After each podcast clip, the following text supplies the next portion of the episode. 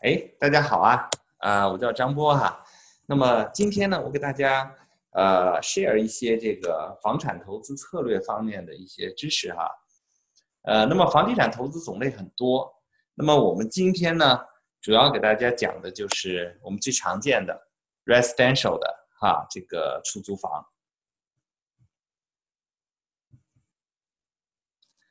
好，大家看一下哈，这里是我们的免责声明。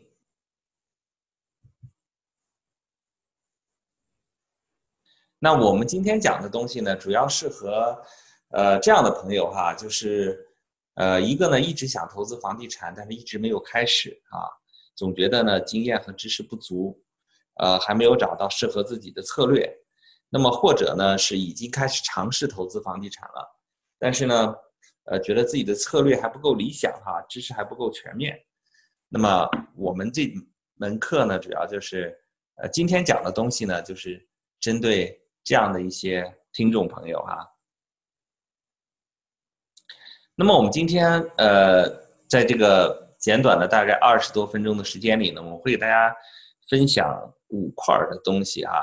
第一个呢，就是投资房地产的心态和思想准备；第二个呢，是基本知识和技能框架；第三个呢，是常见的租客市场；第四个呢，我给大家 share 一些我自己的投资策略。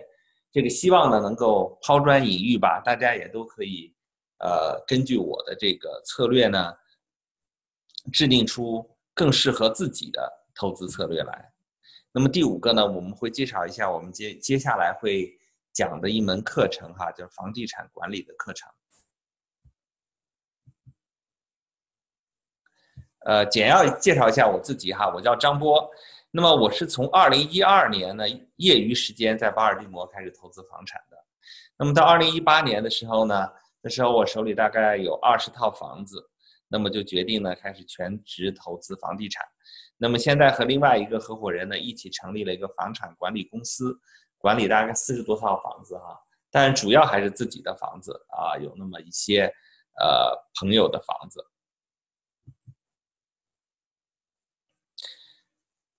那么在投资房地产当中呢，其实我觉得很关键的是一个心态和思想准备的问题。呃，我周围看到一些例子哈，就是有些朋友呢，他在投资过程当中呢，太掉以轻心了，太大意了，反而最后投资效果不是很好。我觉得呢，在投资当中哈，两点非常重要。第一点呢，只要持续学习；第二点呢，就是坚持不懈啊。那么对我们大多数人而言呢，房地产投资知识是从来没有有一个正规渠道，呃，系统的学过的。就以我为例吧，在房地产投资的初期呢，很多东西呢是我不知道的。那比这个还可怕的呢是，有些东西呢是自己都不知道自己不知道的。那这个就会很危险哈。比如说我第一次做 flip 的时候呢，我所有的 permit 都申请了，但是呢。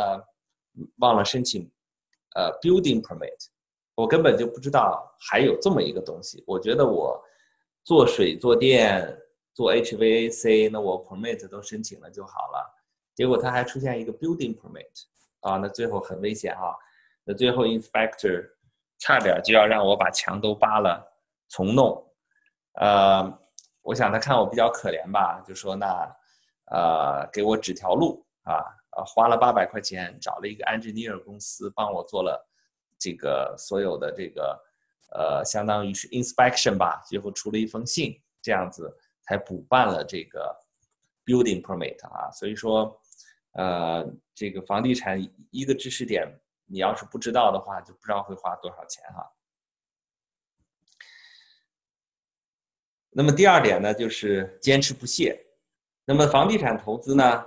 很多时候呢，呃，是有很多很好的时候啊。当你收到房租的时候，但是呢，呃，也会有很多的困难啊。就是房地产投资有时候是从一个坑跌下去爬起来，再到一个坑再跌下去再爬起来这么一个过程啊。当然，只有通过这么一个过程呢，你会发现自己的实力会越来越强，越来越不怕各种出现的情况啊。就是我们都。呃，上过法庭，赶过房客，呃，和这个装修工人，呃，吵过架哈，这些都是会让你越来越 strong 的。呃，就有一句名言吧：“Nothing worth having will come easy。”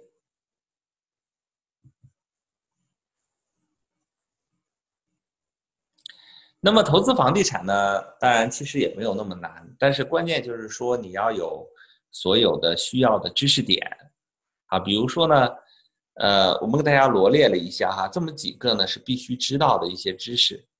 第一个呢就是要找 deal，就是你怎么能够找到低价的房子？那这个是一个投资的核心。那么如果你能找到的这个。物有所值，物超所值的这个房子，你在买房子的瞬间，你就已经开始赚钱了，这就是常说的 buy with equity。那么第二个呢，就是说在房屋的翻新和施工过程当中，你怎么样能够保证工程质量，控制工程的价格和控制工期。因为这个房子呢，在 flipping 啊，或者是我们讲这种翻新过程当中呢，是会增值的。如果你控制好这一块呢，这个增值也是挺可观的啊。但是你你要需要这方面的知识。那么第三个呢，就是房客管理和维护，你怎么样和房客沟通？怎么样能够选到好房客？怎么样能够维护这个房子的关系？怎么样呢？能够使这个房租比较稳定的收进来，尽量的减少这个房客不停的这种更换。那第四个呢，就是一些琐碎的，像记账啊、税务啊、保险啊、法律啊这些一些常识啊，都是应该具备的。否则的话呢，会有各种各样的风险啊，比如说记账如果记得不清楚，可能会有这个税务的风险啊，auditing 的风险。包括报税报的合理不合理、正确不正确，呃，还有保险啊，还有法律常识。那这些呢，就是这个基本的知识框架。好了，那我们现在先看看哈，就是投资房地产的策略，其实主要的呢是想，你是想投资把这个房子呢租给什么样的一个人群？那么每一个群体呢，都有它的优点，也有它的劣势哈。那怎么根据自己的情况来考虑哪一个市场呢对你最合适？比如说常见的呢，有这个学生市场啊，在大学附近买个房子租给学生。那这个它的好处呢，就是收租呢是比较稳定的啊。这个学生一般不会不付房租，他不付的话，父母也会付。但是呢，学生的流动比较多。而且呢，可能学生对房屋的维护嘛，都是孩子啊，可能公共区域的就打扫卫生啊，什么这些都不会照顾的很好。那么还有一类呢，就是租给这种高收入的职业人士。那么有在美国有很多美国人呢，呃，我我当然我们也是美国人了哈，就是说，呃，有很多这个人呢。他不太愿意买房子，他不愿意有这个 commitment，尽管他收入不错，那他还愿意租房子。那这种房客呢，好处就是说房子会帮你打理的很好，人也很 nice，不会拖欠房租。而且呢，你买的区呢也相对来说都不错，所以说呢有增值的空间。但是带来的问题呢，就是房子的价格可能会比较贵，所以你这个现金流呢相对来说低一点。那么还有呢，像蓝领房，的租给这个蓝领工人的，那么这个地方呢，往往现金流是不错的，但是呢，可能没有什么增值的空间，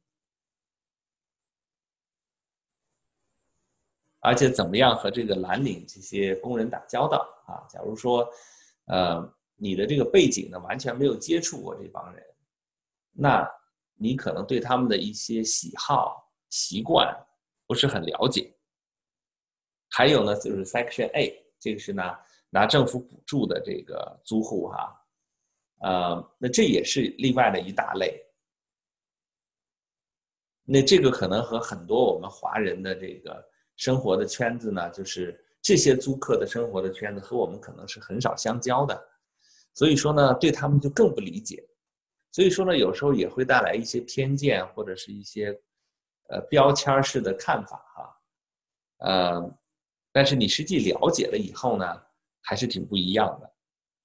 那好，就是说呢，这各个人群呐都有它的优点啊。你像 Section A 呢，也呃我刚才没讲啊，就是也是有优点的啊，它这个房租大部分都是政府来付。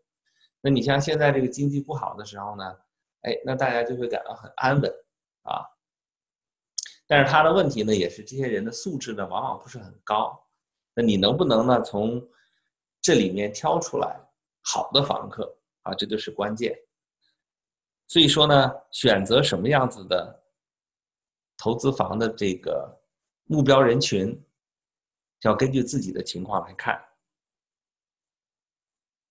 那这里呢，我给大家分享一下我的策略哈，因为我主要都是做。Section A 就是拿政府补助的这些房客啊，还有这个蓝领房。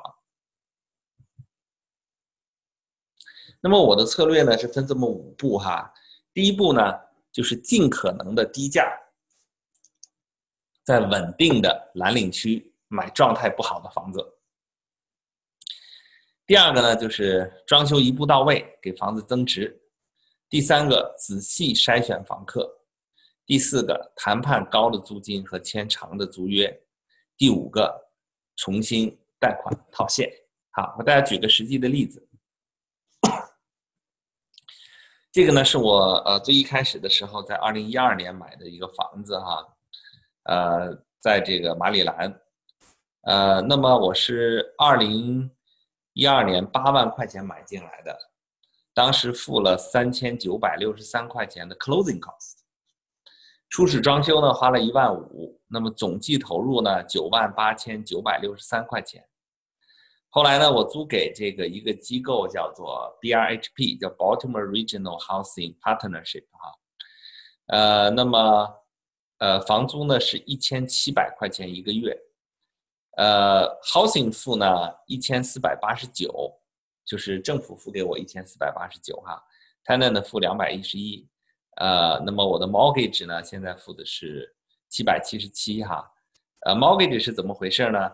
就是等这个出租以后，呃，房地产的这个现金流呢也稳定下来了，那我就拿这个房子去这个银行估价，他当时给我的估价大概是十四万左右，我说呢，那我只需要重新贷款出来，呃，我就想当时想把我的本金拿回来就好了，我也不想贷更多。所以我就说，啊，那我就贷十万零五千块钱，啊，呃，重新贷款，那么重新贷款花了这个费用呢是，呃，五千零一块钱，那么我拿回现金九万九千八百九十八块钱，哈，就基本上把我投进去的钱呢都拿回来了。呃，这是那个呃，housing 呢，每个月在账户里面呢会给我显示哈，他发给我多少钱哈，这个租客发给我多少钱，呃，我把它红框出来了哈。然后这个是我的 mortgage 的那个 statement，每个月需要交七百七十七块钱。啊，这是我当时买房子的 HUD 和后来这个 cash out 出来的这个 HUD。那其实这个呢，就是一个我们呃常见的一个策略哈，英文叫 B R R R，就是买。第一个 B 是买哈，buy。第二个呢是 rehab，就是说把房子重新翻新。第三步呢就是出租。第四步呢就是把钱套现。那么这个房子呢就做到了 zero down positive cash flow。最后呢，实际上我是没有钱在里面的，都是银行借的钱哈，但是 cash flow 呢还是正的。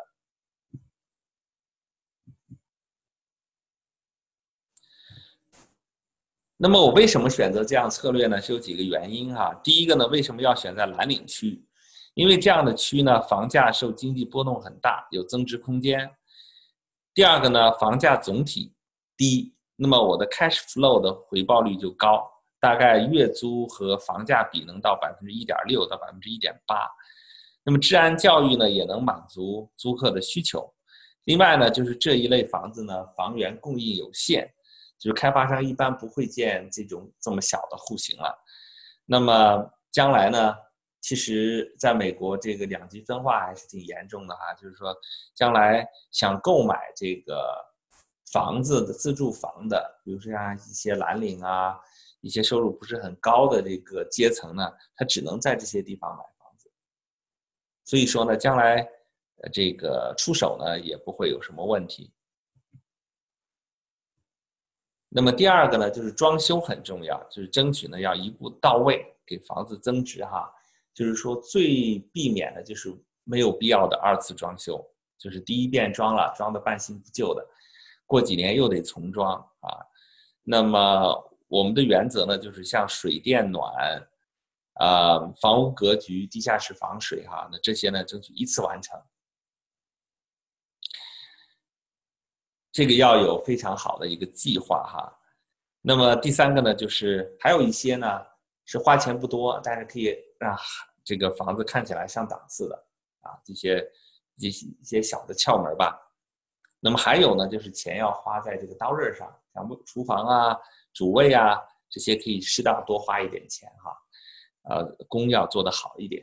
那么其他地方呢，呃，所以像地下室啊什么的，可能就可以。过得去就可以了哈。那么第三步呢，仔细筛选房客。那么筛选房客呢，主要是靠两个哈。第一个就是问题，问问题。呃，比如说呢，我常问一个房客最简单的问题：Why are you moving？那这个就从里面能得到很多的信息。比如说有的房客呢，他会 complain 前任的这个 landlord 是前任 landlord 怎么怎么怎么么样啊？Property management 怎么怎么怎么糟糕，啊，那这个呢？你能看到从这个你能看到一些房客的一些心态啊。那另外一个呢，就是要做调查记录，这个 criminal background 呀，你要看看他，呃，不仅自己犯罪过没有哈，而且还要看他喜欢不喜欢告别人哈。那么，而且呢，还可以观察一下房客的人品和性格，还有一些比如说，呃。拜访房客现在所住的地方啊，这样的一些策略，就可以让你，啊，通过这些策略呢，找到一个真正的，一个好的房客。那么第四个呢，就是 negotiate 的这个租金啊，啊，那么尽可能的要高的租金。比如像我是如果做 Section A 的话呢，那我就争取和住房办公室呢，要最高的房租。那么签尽可能长的租约啊，我一般是至少三年。那么还有呢，就是这个防弹租约啊，在租约里面一定要有一些条款，对自己进行保护哈。我常说就是说，我们不是利用租约来欺负房客，但是我们一定要利用租约保护我们自己。比如说我在我的租约里就有一条，就是房客你租我的房子，你就要放弃将来诉我及我公司的这个权利啊。那么第五步呢？如果前面都做得好的话呢，这时候你的房子呢应该有不错的现金流了。这时候呢，你就可以拿这个房子去银行，大银行也好，小银行也好哈，你就可以把这个房子做抵押。比如说我那个房子呢，八万多买的，一万五装修，整个的开销不到十万块钱。这时候呢，你拿到银行去的话呢，银行的估价呢十四万、十五万，那么他愿意贷百分之。呃，七八十出来给你哈，那这样子呢，你就把这个钱就拿回来了。那么利用杠杆以后呢，那你的回报率会很大的提高。但是呢，同时你也要考虑，相对来说你会带来呃一定的风险啊。所以说这个呢，你要考虑好一些风险控制。好，那我的策略呢，其实就总结成九个字哈，就是买好房，尽可能的便宜。第二个呢，装修好，从长期来看哈，装修好，呃，不仅是外观好，而且呢，呃，内部也不要有什么问题，水暖电都没有什么隐患哈。那么第三个，找个好房客啊，就是房客进来以后呢，最好他是什么都 take care 啊，呃，像我有特别好的房客呢，呃，两三年都不怎么联系，反正他按时交房租的话。也没什么，房子也维持的不错，那我一般也不巴着他啊。呃，过两三年之后呢，有时候都忘了它长什么模样。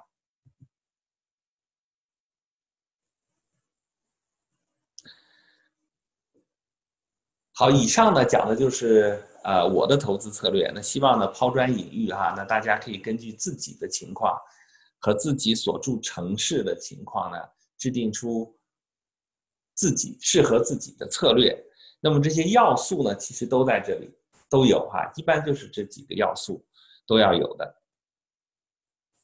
那么今天呢，我们刚才讲的我的策略的过程当中呢，就给大家每个点呢都呃稍微点了一下。因为我们没有那么长的时间哈，那么接下来呢，我们会有一个房产管理课程，那这个呢，会给大家更详细的介绍每一个知识点。那么我们会分五堂课哈，第一堂课呢，就是讲房屋的初始装修，啊一些装修的细节，一些装修的师傅或者是工人不会跟你讲的东西啊，呃，这都是我们自己拿。自己的血的教训换来的啊知识。第二个，招租租客筛选和签约，啊，那这也是，呃，你像我有一些房子，大概要有从二三十个房客里面选一个啊，那你怎么样选？怎么样的这个签约？这是第二堂课的内容啊。那么第三个堂课呢，房屋日常维护、房客交流。如果不想自己管，如果你想管。选择管理公司的话，怎么选择？还有维修工人的选择。那么第四个呢，就是房客更换的应对策略，押金退还、追讨损失、法律诉讼啊，就这第四堂课会这个 follow 这些这些哈。那么最后一堂课呢，我们会讲一些呃怎么记账啊，一些税务啊、保险呐、文件保存呐、退还有退出机制啊。呃，那么这五堂课下来以后呢，我觉得大家对投这个出租房呢，应该就有一个全面的知识了解了。起码我觉得没有什么盲区啊。那具体的细节呢，你可以在实践当中呢逐渐的完善。但是这个呢，可以给大家提供一个非常全面的知识框架。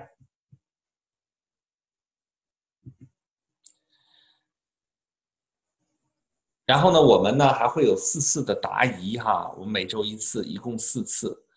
呃，在这个答疑过程当中呢，我们还请了呃四位哈非常有经验的投资人，啊，王帆来自德州，明来自加州，呃，建华来自威斯康星，David 来自伊利诺斯哈。呃，那么我们这样做的目的呢，就是说，如果大家有问题的话呢，我们可以从不同的角度给你一个。回答，而且我们 cover 的这个地域呢也不一样，因为我是来自东部马里兰啊，那这样子呢会更好的能够回答大家的呃一些疑问。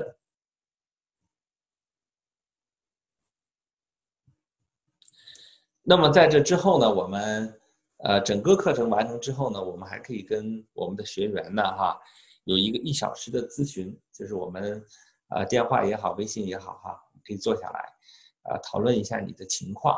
啊，帮你制定出一个适合你的一个策略啊，我们可以提供一小时的一个咨询。那么以后呢，我们还可以就是电邮啊这样子一个保持联系。如果有什么疑问的话，我们也能忙得过来的情况下呢，也会尽可能的给大家提供一些支持。